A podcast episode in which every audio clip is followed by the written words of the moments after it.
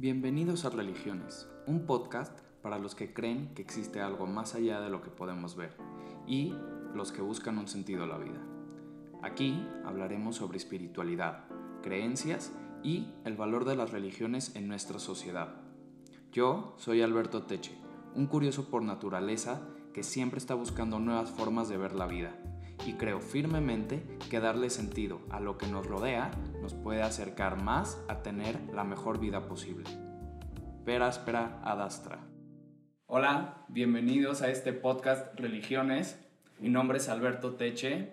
Este podcast tiene la intención de buscar y tratar de entender todas las religiones que existen en el mundo y también ir platicando de cada una de ellas para poder mejorar nuestra calidad de vida y poder mejorar y aprender todos los días sobre las diferentes perspectivas que existen en el mundo. El día de hoy tenemos como invitado a Joseph Final. Por favor, si nos podías platicar un poco de tu experiencia, cuántos años llevas siendo rabino en, en la Torá y, y, siendo parte de y compartiendo la palabra de Dios. Bueno, muchísimas gracias primero por tu invitación. Me siento muy halagado, muy honrado. Claro que sí. Y bueno, un saludo a tu audiencia. Todavía no es grande, pero pronto será, todos los capítulos estará creciendo. Que Dios te bendiga y que puedan crecer mucho, por favor de Dios. Y bueno, te comento, mi, mi experiencia en el, en el, judaísmo como rabino ha sido desde los 21 años, que me casé y en ese momento para el judaísmo es que recibes tu título, ¿no? Después de haber estudiado mucho, el casamiento es como que, oh, ahora sí, puedes oficiar como rabino. Ok. Y bueno, tengo 38 años ahorita mismo, así que tengo una larga, un largo camino enseñando. Aquí en Age, Interlomas, precisamente, tengo nada más un año, okay. o menos. Pero el programa es el mismo que teníamos en Fuente del Sol número 18, allá en, con Rabelisha, uh -huh. Enseñamos muchos alumnos, ya más de 10 años enseñando. Claro, ahí por ejemplo, ¿qué es lo necesario para convertirte al rabino? Como, ¿Cuál es el camino? Mira, es eh, bastante riguroso.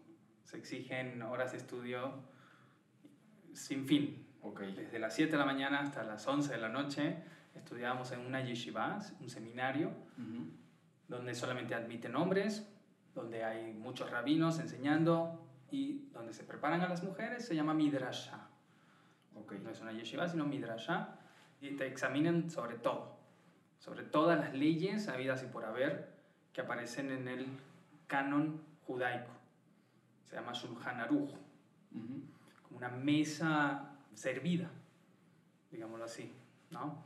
Donde ahí vamos a ver cada detalle de todas las leyes judías, desde la observancia del Shabbat, del sábado, hasta cómo el, hacer el ritual del lavado de las manos, okay. comer pan, las bendiciones, qué está permitido, qué está prohibido, claro. todo. Ahí, por ejemplo, pues, si quieres, iniciamos con, con Shabbat, explicando okay. cuál es la importancia del Shabbat, que entiendo yo eh, tras mi, mi background judío que, que, tengo, nací en una familia judía, eh, el día de hoy soy judío, este, se entiende que Shabbat es como la novia, ¿no? Del judaísmo. Sí, 100%. Ahí, si, si nos podrías explicar un poco cómo funciona, qué es Shabbat, este, que, que causa pues, tanta curiosidad, ¿no? Para los que no son judíos. Sí, el, el Shabbat es, es, una experiencia maravillosa. Voy a comenzar con un relato, eh, con un dicho que cuentan. Claro.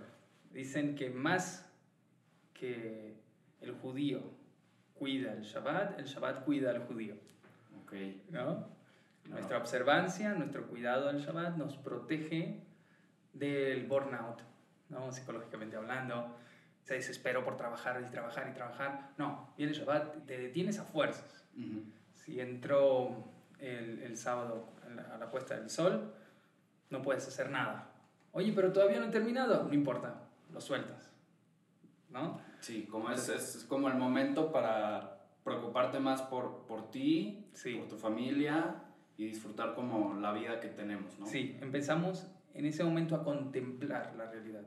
Okay. Nosotros normalmente estamos peleando con la realidad para ordenarla, para que se vea mejor, para Sí. tener eh, las cosas más bonitas, tener más dinero. Claro. Esa es una lucha, no viene regalado, no nacemos con el, con todo ordenado, ¿no? Todo ordenado, claro. Queremos aprender, queremos trabajar, queremos adquirir muchas cosas y nunca tenemos el tiempo de contemplar nuestros éxitos. Claro. El Shabbat se trata de eso, de que te detienes y contemplas y empiezas a disfrutar muchísimo. Sí, más hoy en día que con la tecnología pues, es un relajo porque a donde vayas con el trabajo o el celular, las distracciones están a un clic y justamente, ¿no? O sea, que sea el viernes y, y, poder decir, a ver, yo no voy a trabajar hoy. Si me llaman del trabajo, pues, simplemente no lo contesto. Intento enfocarme más en, en mi servicio, en ir al templo, en disfrutar en la noche con la familia. Comer rico. Comer rico es muy importante. Ahorita, podemos cambiar al tema de, de, las restricciones a la alimentación, que, que, son bastantes. Muchísimas. Tal vez para, para los que no son judíos o, o no entienden o no saben mucho del tema, que es kosher. Lo que es kosher es una traba en, en, muchos sentidos. Muchísimo. Si vas de viaje o si no estás en, en zonas en donde venden comida kosher, te la ves muchas cruda. veces, exactamente, no, no puedes llegar y comer pues que lo que quieras, ¿no? Puerco no se puede. Luego, si quieres tú, platícanos un poco más. Pero... Claro, sí, no, no se pueden muchísimas cosas. De hecho, los más observantes, uh -huh. los más religiosos, llevan una dieta muy estricta, demasiado. Tanto es así que este, es una bendición vivir en México, por eso me encanta, porque en todos los lugares tienes tortillas y son kasher donde sea. Claro. Y si te gusta la cerveza, la cerveza también es kasher donde sea. Entonces es muy bueno eso aquí en México, pero lo que es la leche tiene que estar supervisada por un judío que la supervise de acuerdo a la ley de la Torah, de la, de la Biblia. Y la carne, más difícil aún. ¿No? Inclusive los vegetales tienen que estar muy bien revisados para que no contengan ningún gusanito, ningún huevito de gusano, cosas así. Entonces, en todas las áreas que consumimos tenemos que revisar. Inclusive el arroz, hay que revisarlo antes de cocinarlo. Entonces, imagínate la magnitud. Viajar se hace muy, muy difícil. Y ahí, por ejemplo, ¿cuál crees que sea el motivo de, de todas estas restricciones? Muy bien. O sea, ¿por, ¿por, qué existen tantas restricciones a no comer algunos animales, a revisar el alimento bien? Como, ¿Cuál es el, el trasfondo, el, el motivo? trasfondo, exactamente. Bueno, te voy a decir, en hebreo, la palabra motivo es la misma palabra que se utiliza para el sabor. Okay. Ta'am. Okay. El motivo y el sabor van de la mano. ¿Y qué tiene que ver? Que cada vez que yo pregunto por qué, yo solamente voy a recibir un pequeño sabor superficial. Okay. Nunca voy a saber en verdad el motivo divino de las cosas. Todas las explicaciones que nosotros podemos dar en nuestra, en nuestra, en nuestra realidad Uh -huh. siempre son solamente superficiales, como el sabor. No te nutre el sabor. Tú puedes comer una comida que no sabe rica, igual te nutre porque tu estómago Sí. lo va a digerir, aunque no sepa rico. Cuando preguntas un motivo, siempre tienes que saber que es muy superficial la respuesta. Claro, Siempre. O sea, y, y, por así decirlo, está filtrada por nuestros sentidos. Claro. Que esa es como la limitante máxima. Claro. Porque, nuestra- no, ajá, porque hay muchas cosas que nuestro cuerpo, nuestra mente no puede entender. Claro. Pues la tiene que concentrar o filtrar de una manera para verla Claro. de esa manera. Y en ese momento la reduces Ok, y la empequeñeces. El hebreo te recuerda, no, no, no, si estás buscando el tam, el motivo, tienes que saber que siempre es algo superficial, porque siempre va a haber más. Pero bueno, habiendo dicho esto, podemos decir eh, de manera muy superficial que toda la alimentación kosher tiene que ver más bien con la alimentación del espíritu. ok, Por eso las restricciones de qué ingerir y qué no. Para que tu cuerpo procese bien esos alimentos a nivel espiritual, no solamente a nivel físico. ok. O sea, también el alimento alimenta al alma, no Claro. solo al cuerpo. Claro, Ok, claro, claro. En el judaísmo se habla de resurrección, ok, no solo de reencarnación, si hay reencarnación, pero también hay resurrección. ¿Por qué? Porque el estado ideal del ser humano es estar vivo, alma y cuerpo juntos. ok. Después de la muerte se separa y esperamos en algún momento que se vuelvan a unir y ese es el ideal. Entonces cada vida necesita su parte material y su parte espiritual todo el tiempo. Por eso el alimento que nos da vida tiene que estar supervisado, revisado a un nivel también espiritual, no solo físico. Claro. Ahí, por ejemplo, me dejaste con la duda. o sea, siempre el alma está buscando regresar al cuerpo, a un cuerpo. Sí. Y siempre existe... ¿Y qué es lo que pasa, por ejemplo, cuando alguien, digamos, toma malas decisiones en una vida? O sea, ¿qué pasa con esa alma al separarse y al morir? El alma queda sufriendo. El alma Sí, el alma siente. agoniza, sufre, claro. agoniza el hecho de que su cuerpo no era acorde a ella, eran incompatibles. Entonces ella quería vivir, el cuerpo también quería vivir, pero constantemente en guerra, Claro. opuestos. Sí, una quería tomar algunas decisiones y pues tal Sí. vez en ese, en ese sentido, pues tal vez el cuerpo en este mundo pues tiene tal vez un poco más el control, me atrevería a decir, ¿no? Claro. O sea, como que es la Sí. mente la que toma las decisiones, pero al final el hecho de vivir una vida plena o estar como en armonía contigo mismo, Sí, esa es la conexión de la que hablas de mente con el ser, o 100%. con el alma, Claro, ahí es, ahí es claro. la conexión. Y, y entonces después de la muerte, esa, esa, esa división se hace muy, muy evidente, Ok, porque el estado espiritual es eterno, el estado material es momentáneo. sí, Entonces cuando llegas a lo eterno es más verdadero y golpea mucho más duro esa realidad que la realidad eh, ficticia, momentánea que percibimos aquí. claro. Entonces, por eso el judaísmo te invita a que sirvamos lo más posible a esa alma. Ok. Sí, que, que se converjan, ¿no? Que, Sí. que platiquen más bien. Sí, exacto, que, que hay un diálogo. Exacto. Me gusta esa palabra, Sí, diálogo. sí, sí, que dialoguen y, y, pues Sí. in- intenten entender entre las dos, porque cada una tiene como su conocimiento, Exacto. ¿no? El, el alma tiene su Sus conocimiento, pues tal vez más cercano hasta Dios, podríamos Claro, decir, claro. Que, que ahorita tocamos ese, ese tema. Muy bien. Este, pero sí, o sea, el alma tiene algunos conocimientos que pues tal vez el cuerpo o la mente no pueden entender en este plano y pues ahí eh, eh, tener ese diálogo en donde eh, tras, tras la, la palabra de Dios en, en los libros, en la Torá, en, Claro. en la Biblia, este, tratar de entender como pues todo lo que no entendemos y toda la sabiduría que existió en, en miles de años Claro. para un judío, ¿cuál es la figura divina? O sea, ¿cómo es Dios?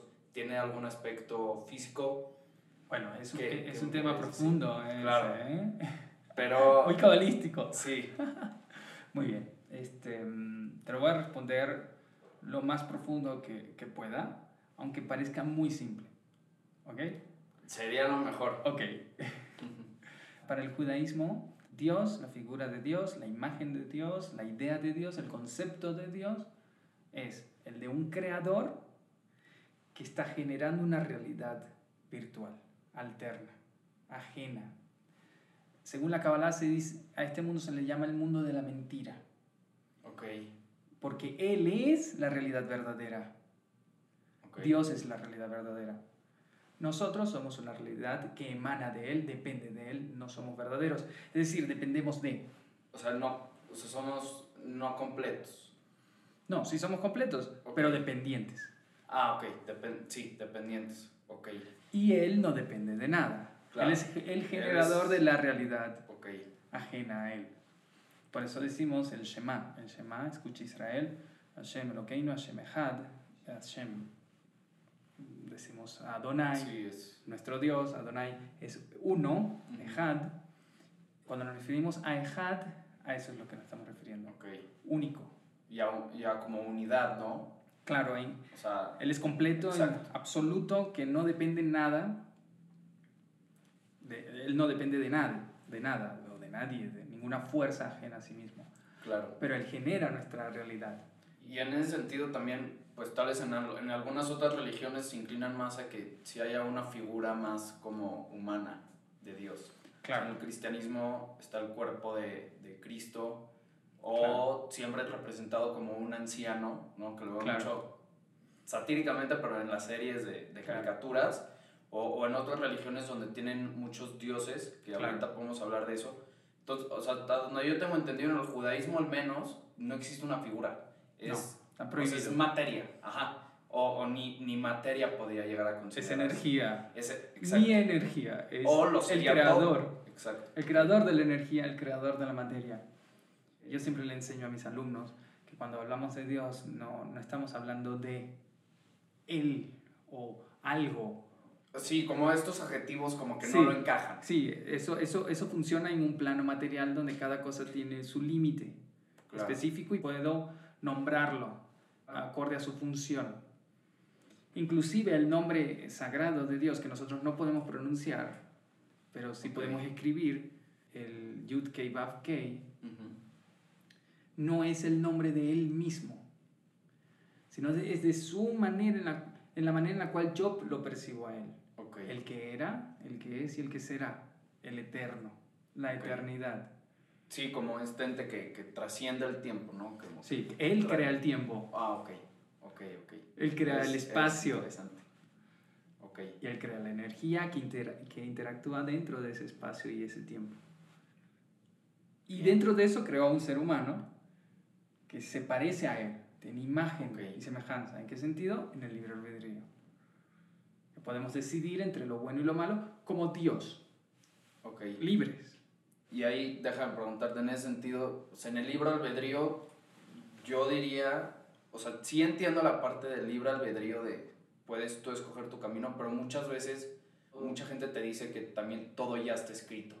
Claro. O sea, de una manera, entonces, ¿cómo, cómo juegas con, con esos dos? Porque son muy contradictorios. O sea, el, hecho que te diga, a ver, hay libre albedrío y puedes hacer lo que tú quieras y tus acciones van a ser las que te lleven a donde tengas que llegar.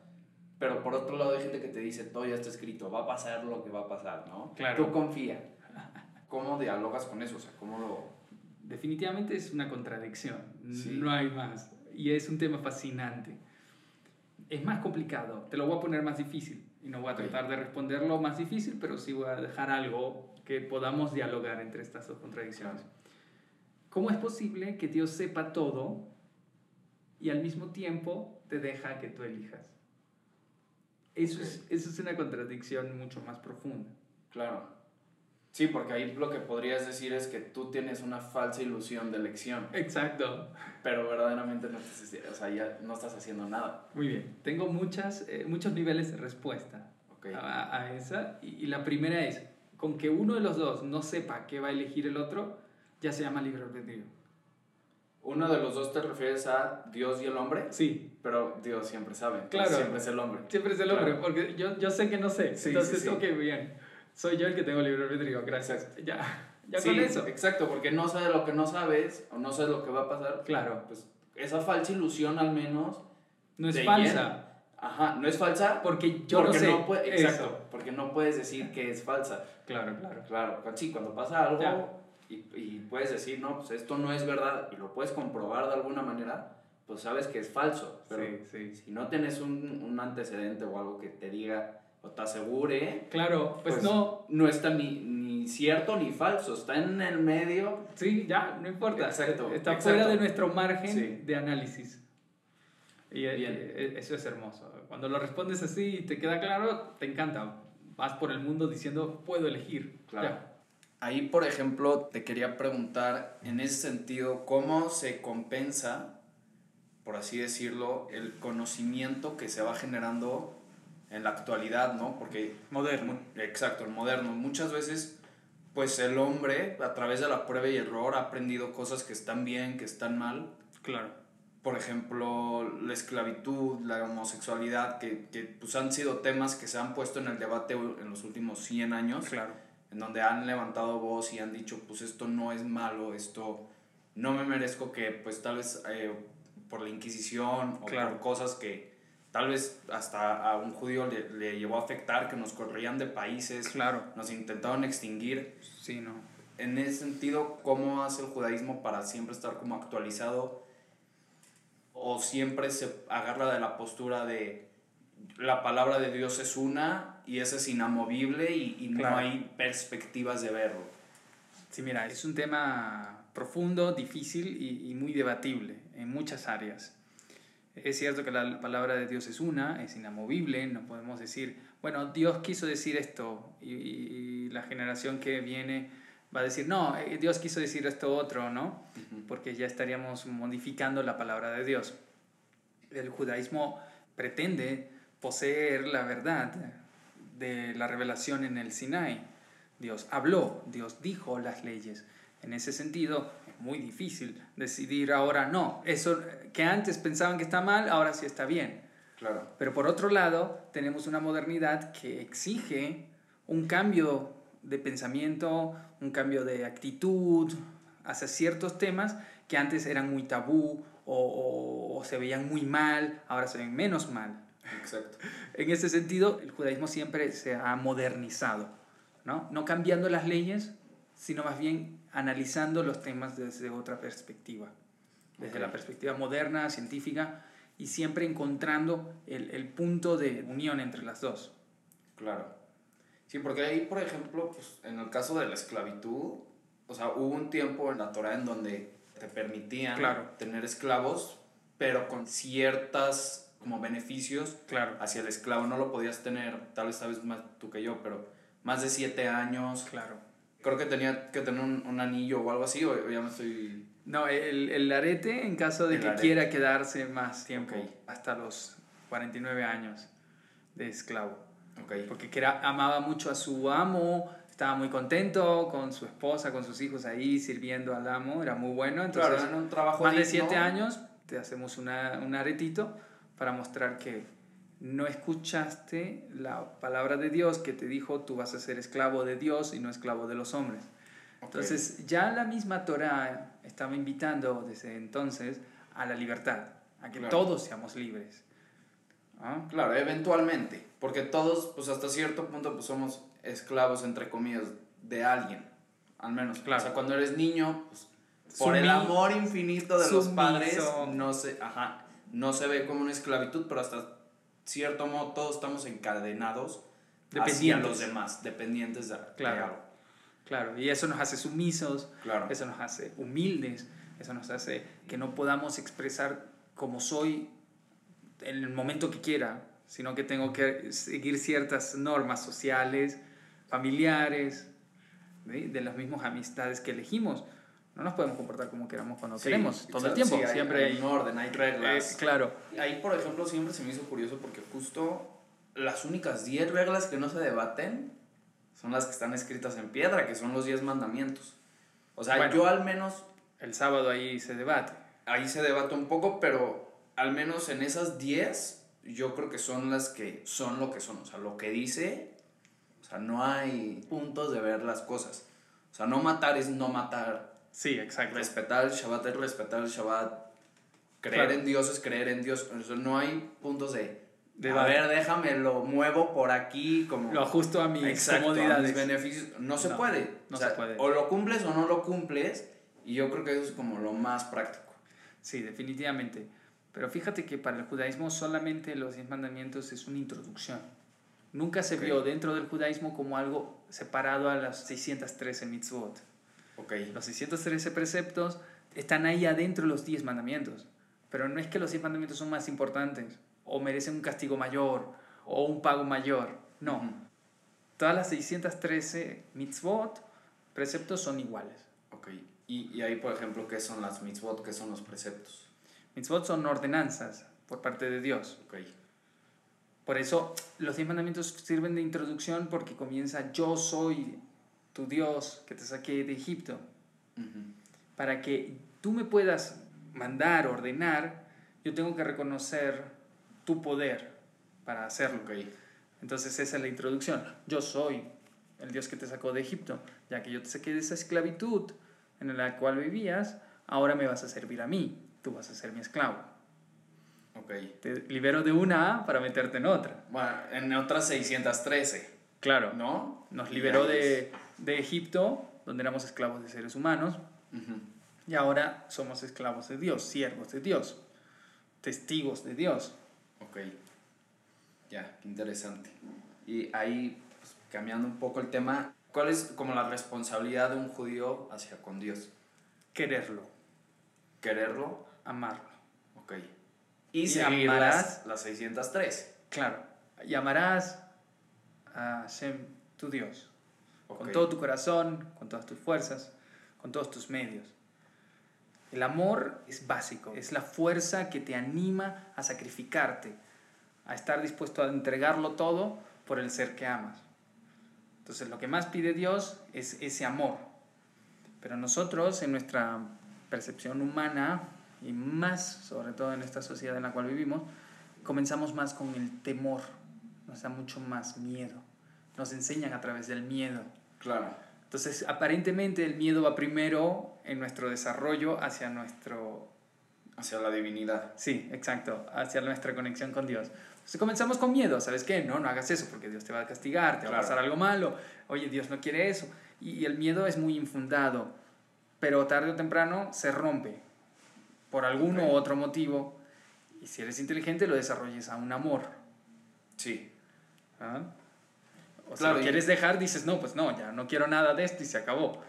Sí, justo ese miedo siento que lo conectan mucho con el infierno, ¿no? Con, claro. Con el, ¿cómo se llama? El Ajá, Gainam.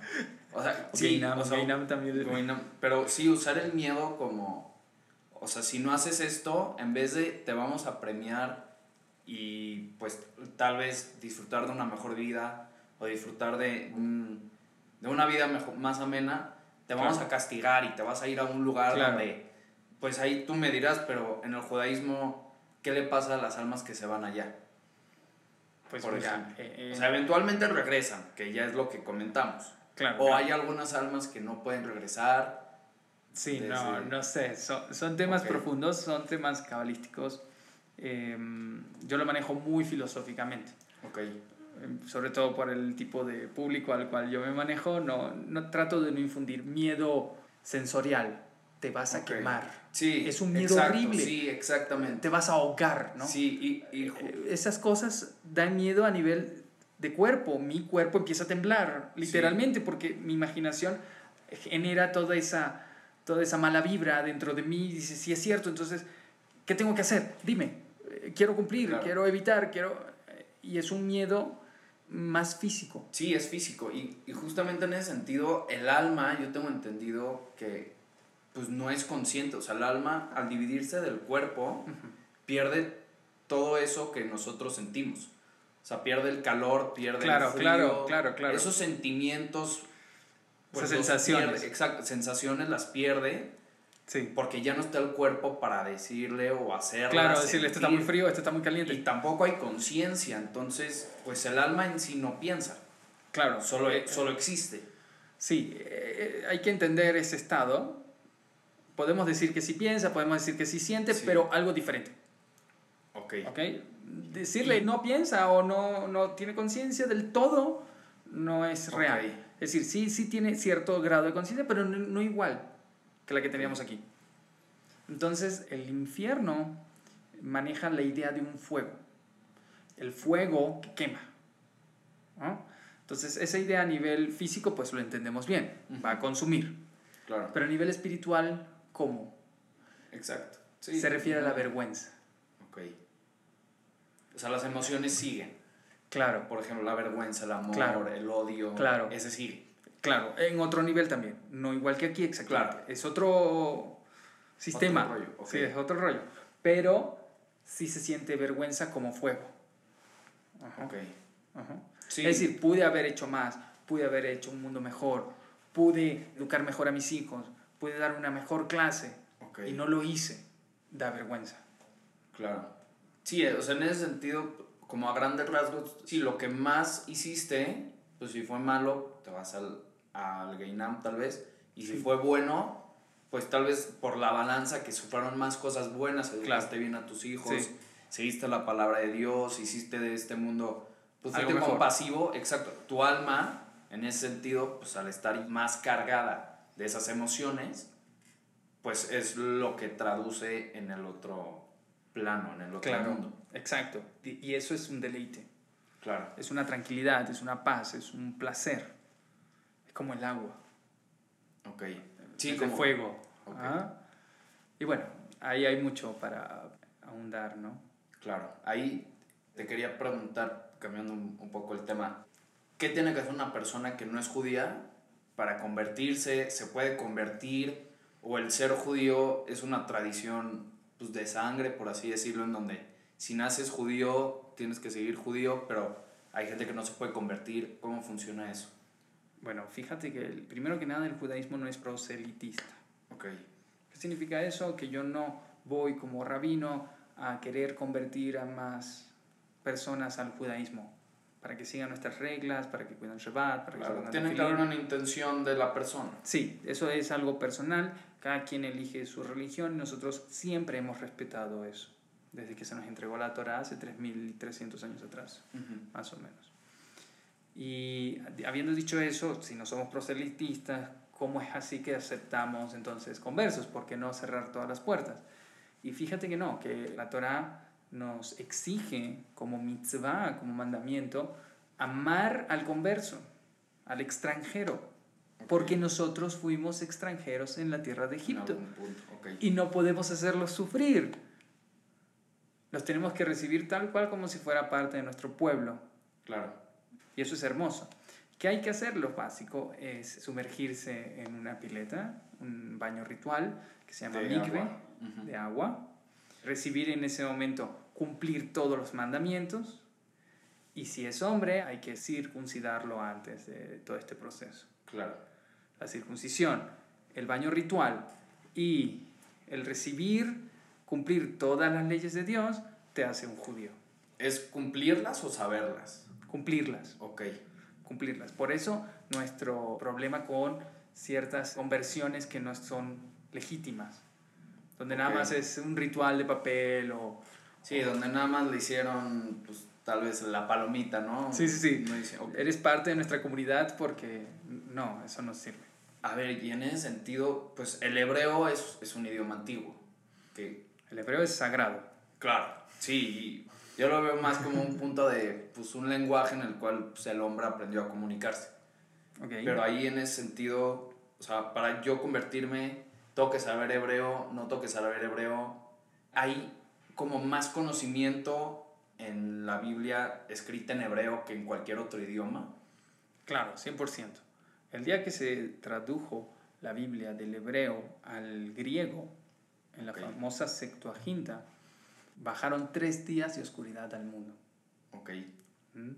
Y uno de esos días es el 10 de Tebet, que se tiene que ayunar, porque eso ocurrió, entre otros ok, males que nos ocurrieron en esa misma fecha, pero uno de ellos es la traducción del hebreo, de la Torah, del hebreo al griego, aunque fue hecho por 70 ancianos y todos la tradujeron perfectamente bien, exactamente igual. O sea, el problema fue la traducción del idioma, no del conocimiento. Exacto. Porque cada idioma carga una conciencia colectiva, una conciencia del pueblo. Cuando yo digo mesa, ya más o menos todos nos imaginamos qué es eso. ¿no? Y el hebreo carga muchísimo más que esa conciencia, carga los códigos de la creación. Entonces, prácticamente es infinito el acceso a través del hebreo en cada versículo. Cada vez que lo lees, puedes aprender algo más. En cambio, Claro. en griego, en español, en inglés, se reduce muchísimo. A un punto en el cual lo comparan los sabios como una ropa que no le queda bien, le queda muy chica. Ok, ¿ah? Si te queda muy chica tu ropa, ni siquiera te vas a poder vestir, no te entra. es bastante interesante, yo al menos eso no lo sabía. Y también... Pero como no. converso no necesitas aprender hebreo. Sí, no. Pero sí es mejor. Claro, 100%. Sí, o sea, siempre cuando alguien es judío, como la inclinación al menos va a ser que sí lo lea en hebreo, cuando está Sí, leyendo la lo mejor, Biblia, la claro. Torah, que la lee en hebreo porque la va a entender más. Y también en ese sentido siempre hay como una conexión entre todas las palabras, ¿no? Parece que siempre que platico con, con mis amigos judíos siempre es, ah, pues a ver, de esta palabra derivan o puedo sacar otras seis, siete. Claro, claro. Y todas es se fascinante. entienden de lo mismo. ¿Cómo, ¿Me podrías platicar un poco cómo es eso? Es muy profundo. El hebreo es parecido a lo que te dije antes sobre la divinidad. Puede ser muy simple, pero es- tiene una carga infinita de conocimiento. Yo lo comparo a una bomba atómica. ¿no? Ok. ¿De dónde viene toda esa energía? ¿De dónde? ¿Dónde? ¿Por qué el átomo contiene tanta energía? ¿Qué es esto? ¿Ah? Es como una, un portal a un mundo...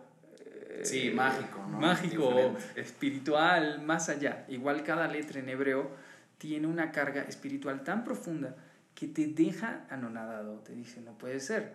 ¿Cómo puede ser posible que la misma palabra tenga tantas explicaciones. Por ejemplo, la palabra ben, Ok. hijo. Una persona es un ben. Todos somos banim, hijos. Y es la misma palabra que se utiliza para construcción. Binian, Ok. boné. Una persona construye, se llama boné. Tiene las mismas letras, se llama el mismo shoresh, la misma raíz de las dos primeras letras, bet y nun. Entonces, una persona es una construcción, ¿no?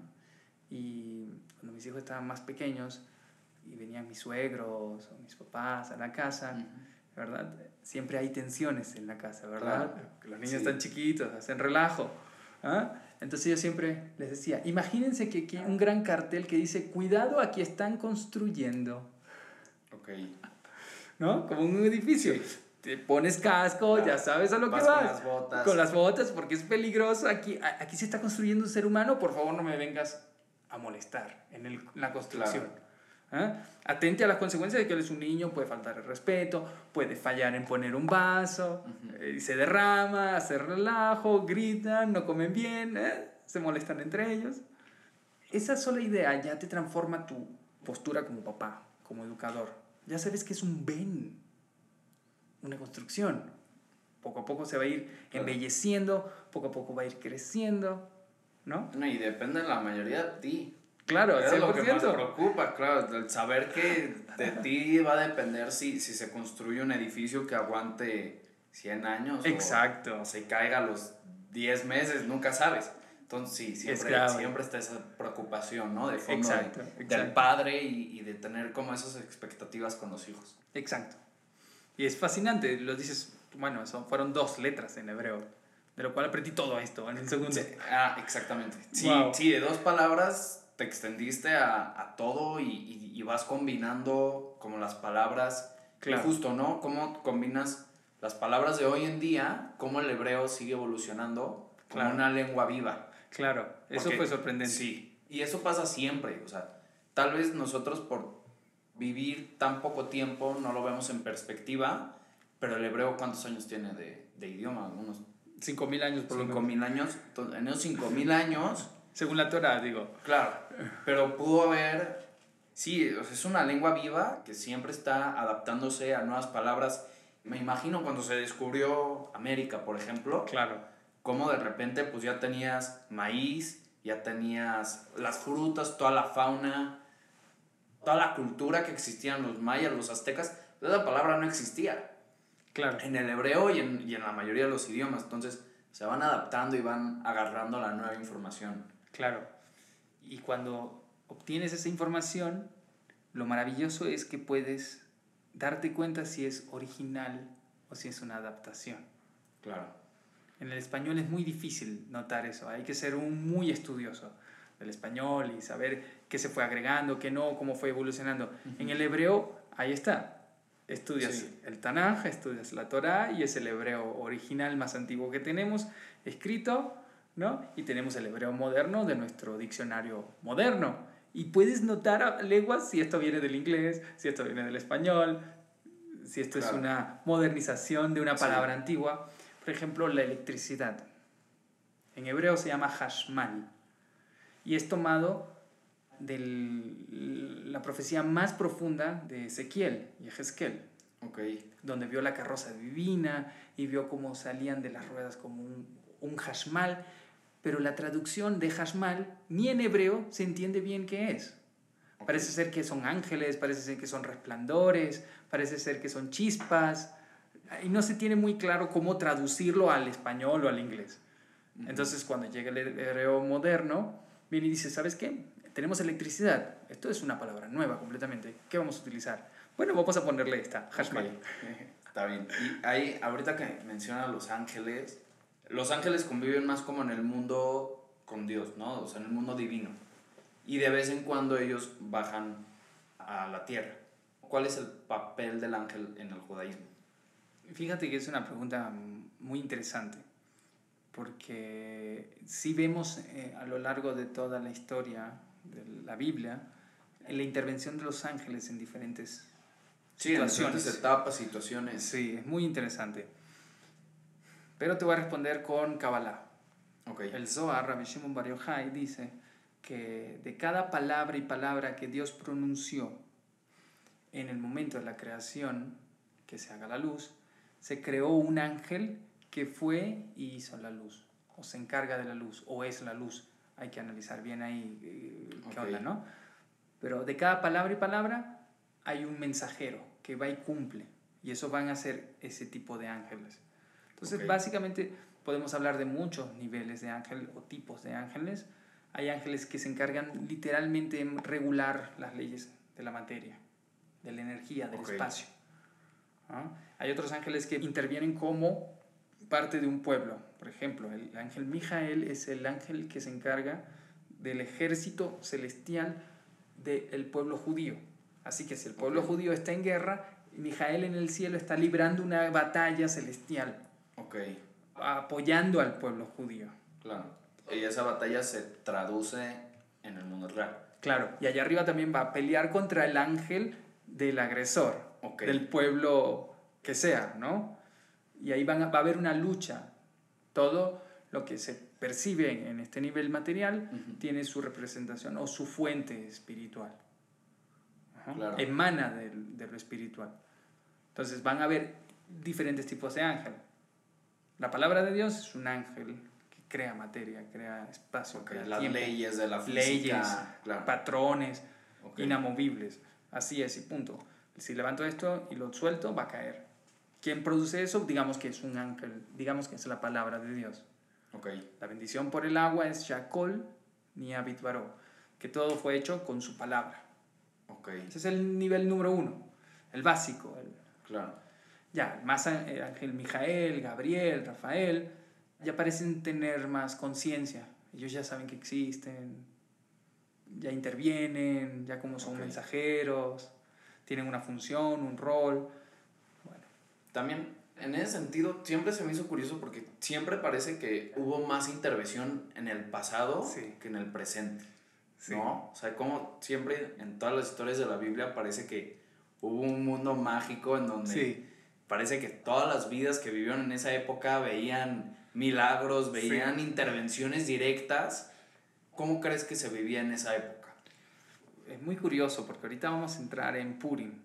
Okay. Purim es la última fiesta em, dirigida, guiada, percibida, eh, documentada por los profetas. Okay.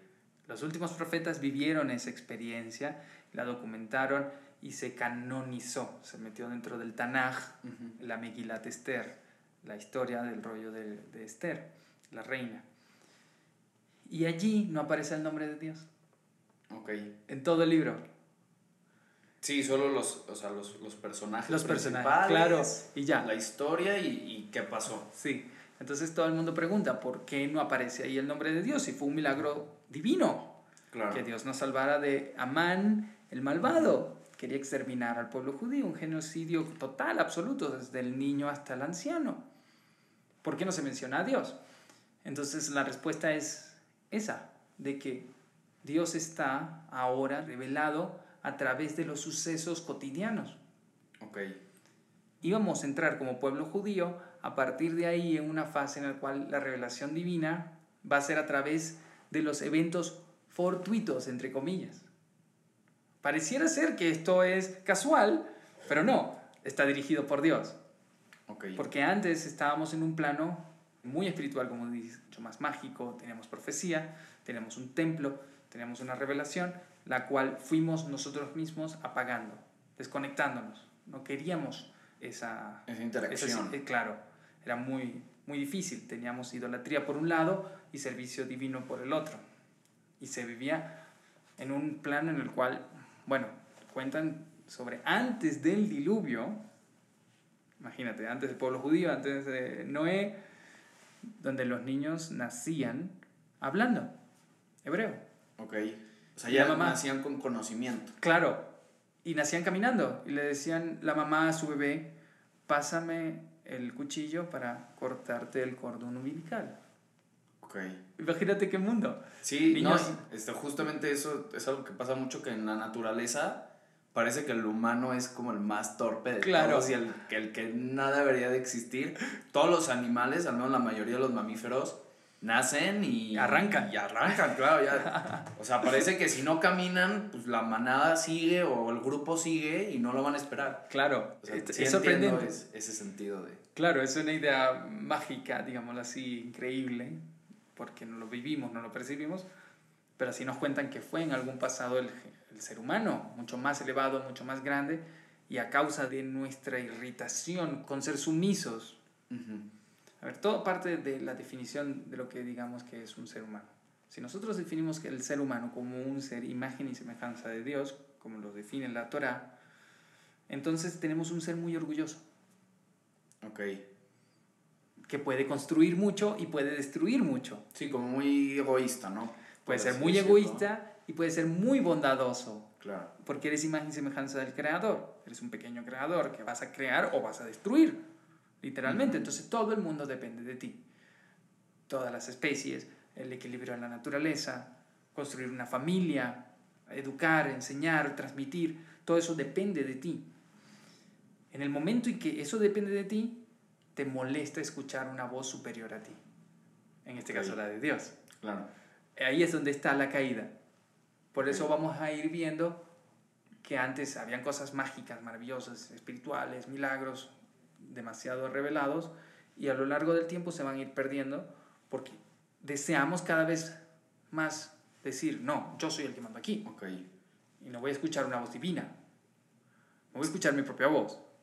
Sí, Y por eso las guerras y por eso el egoísmo. Yo creo que las guerras siempre estuvieron. Yo diría que cambió más la forma que el fondo. O sea, el fondo sigue siendo el mismo. Los milagros tal vez siguen pasando, pero más desapercibidos. Sí, En donde tienes que tener un buen ojo, tienes que claro. verlo. Analizarlo. Exacto. Para decir, ok, o sea, viendo esto, pues sí, todo es de cierta manera un milagro. Claro. Pero la intervención a eso, que es la forma, pues ya cambió. Ya no es directa, ya es más sutil. Claro, claro. También debes de siempre recordar, nuestro libre albedrío no puede interferir con el plan divino final. Ok. Es decir, podemos cometer nuestros errores, nuestros aciertos, vivir una vida como queramos, pero a la final siempre se va a hacer la voluntad de Dios. Entonces, este plano en el judaísmo, que son solamente 6.000 años, de existencia, luego vamos al, a Shabbat, Olam Abba, mundo venidero, los días del Mesías. En este plano es el momento de trabajar. Es una oportunidad para ti, no para ver si se hace la voluntad de Dios. No, la voluntad de Dios Claro. se va a hacer. Tú- Sí, esa con nosotros o sin nosotros Sí. se va a hacer. sí, O más bien ya se hizo. claro, se está haciendo Exacto. a nivel macro. Ahí no tenemos libre albedrío. En los sucesos mundiales, en lo macro, hacia sí, dónde nos el está llevando. universo, en- Nada. Sí, no, Cero. no controlamos y no creo que podamos controlar el hecho de que se mueva una galaxia hacia un lado, hacia otro. Mira, puede ser que controlemos las fuerzas que controlen a la galaxia, pero No nunca, con- controlas en sí. claro, Exacto. nunca cambiar esas leyes y ahora decir, no, sabes que así no vas a funcionar, vas a funcionar así y no vas a escuchar a Dios, me vas a escuchar a mí. Sí. ¿No? Sí, puedes crear cosas que modifiquen Lo que ya está, lo que ya está. claro. Ok. Entonces sí, podemos hacer el bien, podemos hacer el mal, pero Dios a la final va a traer el Mesías, el Mashiach, va a traer toda su voluntad a la tierra y vamos a vivir en un mundo ideal, utópico, maravilloso, donde no va a reinar más el egoísmo humano, Ok. sino que va a reinar la bondad divina. Ok. En- y en ese sentido, hay como una fecha de caducidad que se diga de este día, no, este día va a llegar el, el Mashiach, el, el Mesías, o este día se va a acabar el mundo. ¿Hay como información en ese sentido? ¿O, o es como un capítulo que no se va a terminar? Y se dice de que va a llegar el Mesías en un futuro. Claro, pareciera ser así, ¿no? Tan largo se ha extendido nuestro exilio bajo el imperio romano, desde que destruyeron nuestro templo en Jerusalén, que pareciera ser esa la tendencia, ¿no? A un capítulo sin fin. Tú sigue Sí, confiando, Tú algún día va a y- llegar. Exacto. Sí, así parece. De hecho, es una de las señales de los tiempos del fin, cuando las personas ya se olviden de este tema, Ya, ya no está tan presente. El Mesías, ya, ¿sabes qué? Parece más bien un cuentito, ¿no? Porque necesitamos una revelación de lo que es el ser humano por excelencia. A eso nos referimos con el Mashiach. Ok. El O Mashiach sea, va a ser la imagen y semejanza de Dios a la perfección. ok, o sea, va a ser como la mejor versión del hombre. La mejor versión del ser humano posible. Y ahí cuando llegue, la va a poder compartir. O sea, claro. va a llegar a un mundo descompuesto. Por eso, ya vemos que el mundo se está descomponiendo. A nivel familiar, a nivel Sí. social, Sí. a nivel cultural, ya las culturas ya no saben qué son ni qué onda. A nivel de género, ya no sabemos qué somos, si somos hombres, si somos mujeres, qué onda, ¿no? El mundo está cambiando mucho, está convulsionando ¿no? a nivel sanitario Sí. ¿ah? y a nivel eh, ecológico. Es- la parte que más me sorprende. A nivel ecológico también el mundo te está diciendo aquí hay algo malo. Claro. ¿no? Sí, como ya, global- sí, global. como ya te estás pasando, ¿no? Sí, ¿qué onda? Este, ¿Qué está pasando en este mundo? Está convulsionando. Todo está indicando que hay un final de esto de alguna manera. Entonces, bajo esa idea de que todo está acabándose, ya me está diciendo a mí algo de, oye, nuestras profecías hablaron de esto. Ok. Algo tremendo va a pasar. ¿Qué es lo que va a pasar? El contraste entre un ser humano muy bajo, muy degradado, que no sabe, no entiende, eh, cree saber, ¿no? Que es lo peor. Si Sí. yo sé que no sé, estoy muy bien. Pues adelante, Sí. aprende, ¿no? Pero si yo creo que sé, estoy muy mal. Claro. Tengo que tener esa chispa de curiosidad y de ganas de saber para poder ser mejor. Entonces, en este mundo lo que va a pasar va a ser un contraste. Vamos a tener a seres humanos muy perdidos, muy hundidos en lo que deberían de ser y entonces se va a revelar este ser humano increíble, que es lo máximo, lo máximo, la mejor versión del ser humano. Entonces todos van a decir, oh, tú guíanos. O sea, va a ser obvio que Va a ser él obvio. es. Sí. Ok, o sea, yo me estaba imaginando más de algo que he visto en, en unas series en donde pues llega el Macías con pruebas y... y ¿Nadie le cree? Y nadie le cree. y, y no solo eso, imagínate, es... Y pues tal vez para las otras religiones, imaginando que, que el Mesías pues, termina siendo judío, que pueden pasar varias cosas, pues imagínate, llegan las otras religiones más preponderantes, por así decirlo, y lo intentan matar, lo intentan ocultar, lo intentan encarcelar.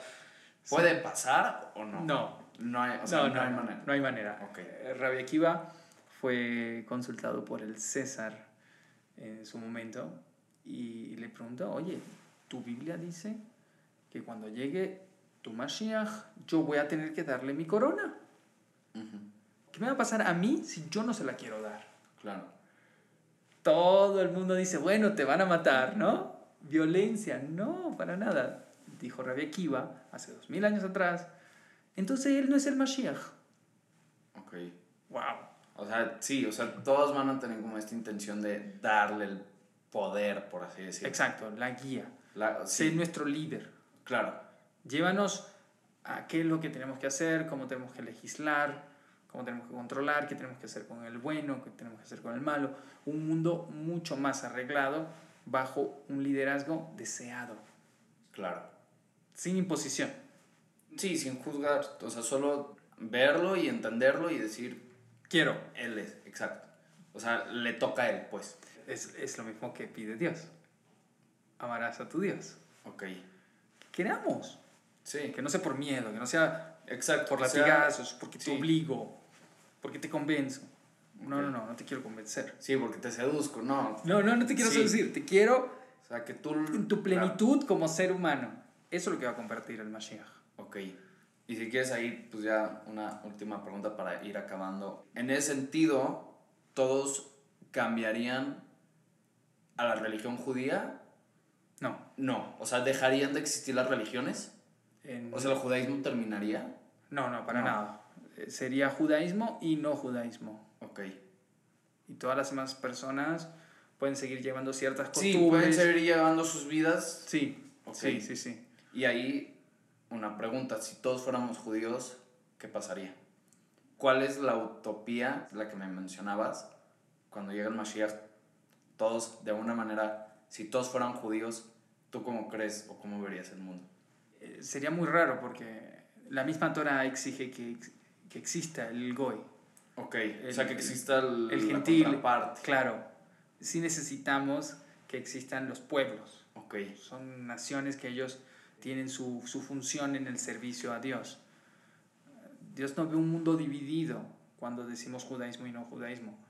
Ve un mundo con diferentes facciones y diferentes roles. Ok.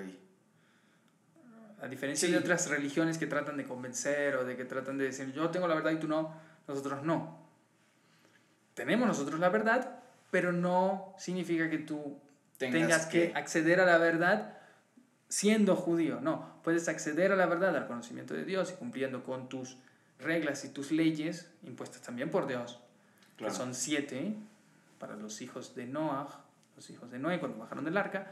Dios hizo un pacto con ellos y les dio siete leyes básicas, que son más o menos como los diez mandamientos sin el sábado. Ok.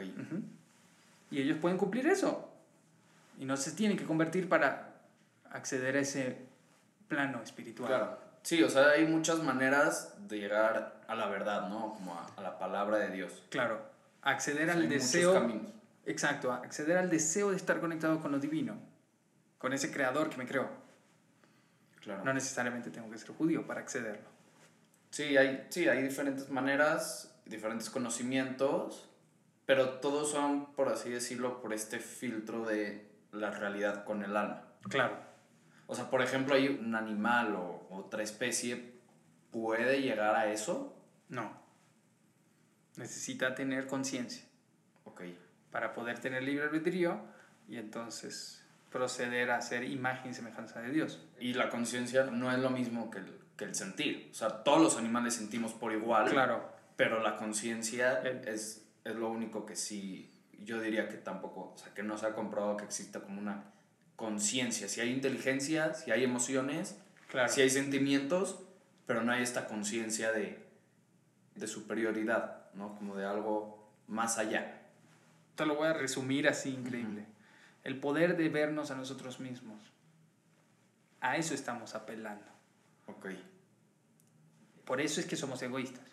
Porque nos, como nos percibimos a nosotros mismos, nos damos una prioridad impresionante por encima de los demás y podemos atropellar, insultar, dañar, ¿no? tocar el claxon con mucha furia porque no se mueven hacia adelante. pero tú no estás solo aquí, hay muchísima gente que sufre por tu mal comportamiento. ¿Qué es esto? ¿no? Es porque como me percibo a mí mismo, me coloco en la punta de la pirámide, dañando a los demás. El judaísmo te invita y yo creo que esto es algo universal, ¿no? Todas las religiones te invitan a ser una persona mejor, consciente de las necesidades de los demás, para que no te vuelvas egoísta, sino un creador de verdad, dador de vida, bondadoso, amoroso, dispuesto a aguantar el tráfico sin tocar el claxon para no lastimar a los sí, sí, sí, como entender que los otros tienen como el mismo derecho, los mismos privilegios que tú y y deberías de comportarte en el buen sentido con los demás. O sea, que es como, como ser bueno con los demás. Es, Déjame, te corrijo. Eh, eh, oh, okay. vamos a voltearla completamente. ¿De acuerdo? No vamos a hablar de derechos ni de privilegios. Vamos a hablar de obligaciones. Okay. Todos tenemos la obligación de ser bueno con el otro. Okay. No ver como yo tengo el derecho de que me traten bien. Y entonces todos nos estamos quitando. Sí, Respétame, porque yo tengo el derecho, si no te demando. Porque yo te respeto, tú me debes de respetar. Exacto, no, no. sí, porque alguien espera algo a cambio. Eso no debe de pasar. Exacto, no, tiene que ser al revés. Tenemos que invitar a todas las personas a que sientan su obligación de ser buenos. Claro. Con todos. Por obligación mía. Yo tengo que respetar a todos los seres humanos, por encima de cualquier cosa. A los animales, a la naturaleza, a Dios y en ese orden, si alguien me pregunta, ¿qué es, qué, rabino, qué debo de hacer? ¿Soy mejor primero en mi relación con los demás o soy mejor primero con mi relación con Dios? Claro. Y la respuesta es obvia. Primero con los demás y después con Dios. ¿Por qué? Porque tienes a los seres humanos que son imagen y semejanza de Dios cerca de ti y tú los tratas mal. ¿Cómo vas a llegar a Dios así? Sí. A Dios no lo puedes ver, claro. no lo puedes percibir. Pisando a los demás no puedes subir. No, no hay más. Te hundes más. Exactamente. Entonces esa es la invitación, ser mejores personas, bondadosas, imagen y semejanza del Creador, dando y no quitando. Claro. Sintiéndonos obligados a dar. Bien, pues si quieres, lo terminamos aquí. Un gustazo, la verdad me, me dio mucho gusto estar aquí. Qué bueno, muchas gracias. Y pues gracias a ustedes por escuchar este capítulo. Espero les haya gustado, espero hayan aprendido y nos vemos en el siguiente capítulo. Gracias. Muchas gracias por habernos acompañado el día de hoy en este capítulo. No olviden suscribirse, compartir el video y seguirnos en redes sociales como Alberto Teche. Nos vemos en el siguiente capítulo.